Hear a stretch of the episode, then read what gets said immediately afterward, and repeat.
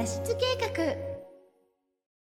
どうもこんにちは高山優也です。サラリーマン脱出計画ラジオ12回目始めていきます。今日のテーマはユーデミーにコースを提出完了というテーマでお届けします。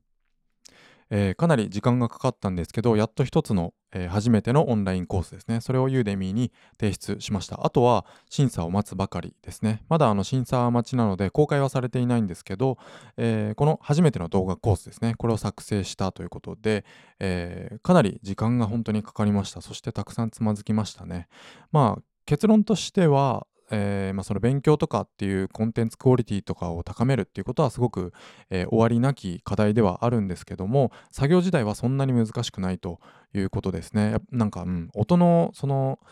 こととか、えー、そういったことはやっぱり難しいですけど、え最低限のそのテストビデオとかを提出するんですけどそのテストビデオで、まあ、画質もいいですし音もかなりいいですねみたいな感じで言われるまあこのクオリティだったらうん、その審査は合格しますよっていう最低限のラインだったらまあそんな音の知識とか必要なくてまあある程度、まあ、1万円程度のマイクを使って静かなところで収録してっていう感じでやれば全然問題ないのかなと思いますね。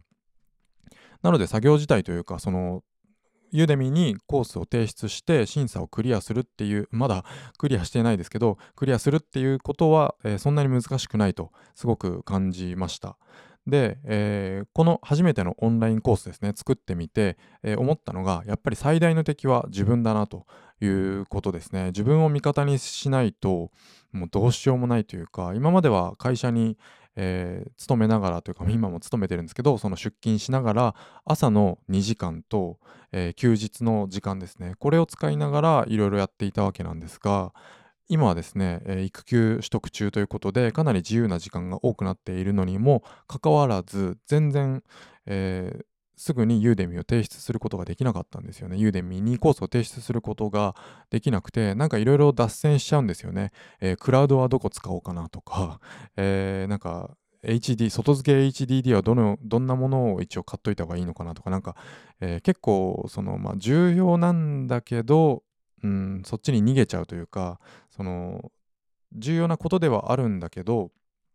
それを理由にしてコース作りというかそっちのメインの方を後回しにししちゃうっていうか言い訳にしちゃうんですよね、えー、だからやっぱりその時間がないなりに一生懸命やっていた時とは違って時間がある今だからこそやっぱり最大の敵は自分だなというふうに思い知りましたね。やっぱ欠乏感がなくなってその脅迫観念みたいなのが少し和らいでいるんですよね。まあそんな1年とかそこらしか時間ないですけど、えー、普段のその本当に普段の時間は会社に打っていてで本当に自由な時間でやらなきゃいけないっていうその欠乏感時間に対する欠乏感がなくなってなんか、うん、だらけちゃってるんですよね。だからやっぱり最大の敵は自分ということで改めて自覚しました。このうーんその自分を律する力というかそういったセルフマネジメントタイムマネジメントその辺ですねやっぱり課題かなと思いました。まあ、くしくも今回、えー、提出したコースっていうのが時間管理に関するコースなんですよね。その副業と家族をどうやって優先したらいいのかという今までの時間管理術では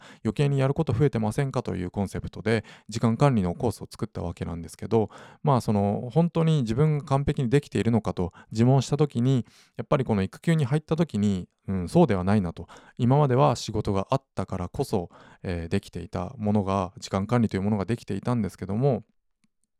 自由な時間になると全然できていなかったなということで、まあ、改めて本当に何回も言いますが最大の敵は自分ということを自覚しました。あなたも、えー、何かチャレンジするときに時間管理とかそういったものを学ぶことがあるかもしれないんですけどもやっぱり一周回って、え、最大の敵は自分となるということを、えー、どこか心の片隅に置いておいてほしいと思います。では今日は以上にしたいと思います。ありがとうございました。